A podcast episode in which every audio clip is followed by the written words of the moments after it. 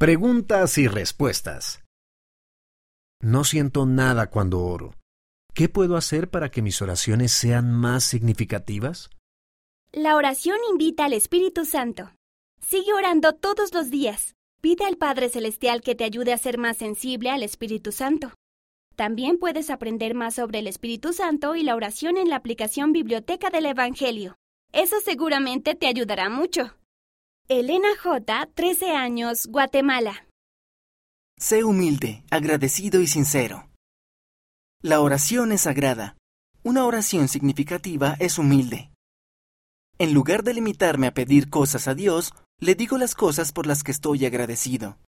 Tal como enseñó Moroni, trato de orar con fe, con un corazón sincero y con verdadera intención.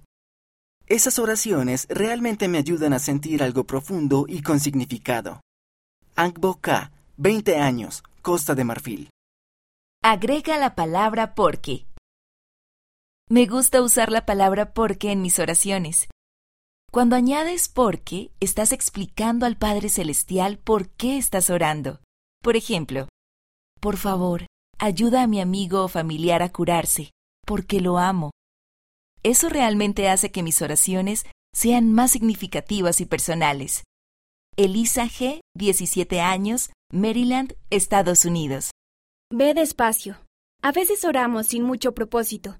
Solo decimos lo que escuchamos decir a otras personas cuando oran y no decimos lo que sentimos realmente en el corazón. La oración es una oportunidad de hablar con Dios. No te apresures cuando ores. Dedica tiempo a expresar lo que sientes en el corazón. Marseille O, 15 años, Tonga. Da las gracias y pide ayuda. La oración es una conversación con el Padre Celestial, así que habla con Él. Puedes agradecerle algo que te haya hecho feliz y puedes pedirle a Dios que te ayude. Cuando recuerdo que el Padre Celestial me conoce y me ama, es difícil dejar de orar. Al saber que el Salvador sufrió tanto por mí, lo mínimo que puedo hacer es ofrecer una oración sincera. Ingrid R., 15 años, Brasil.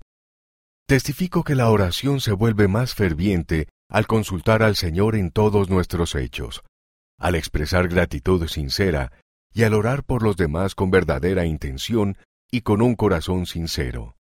Elder David A. Bernard, del Quórum de los Doce Apóstoles, Conferencia General de octubre de 2008, Liaona, noviembre de 2008, página 44.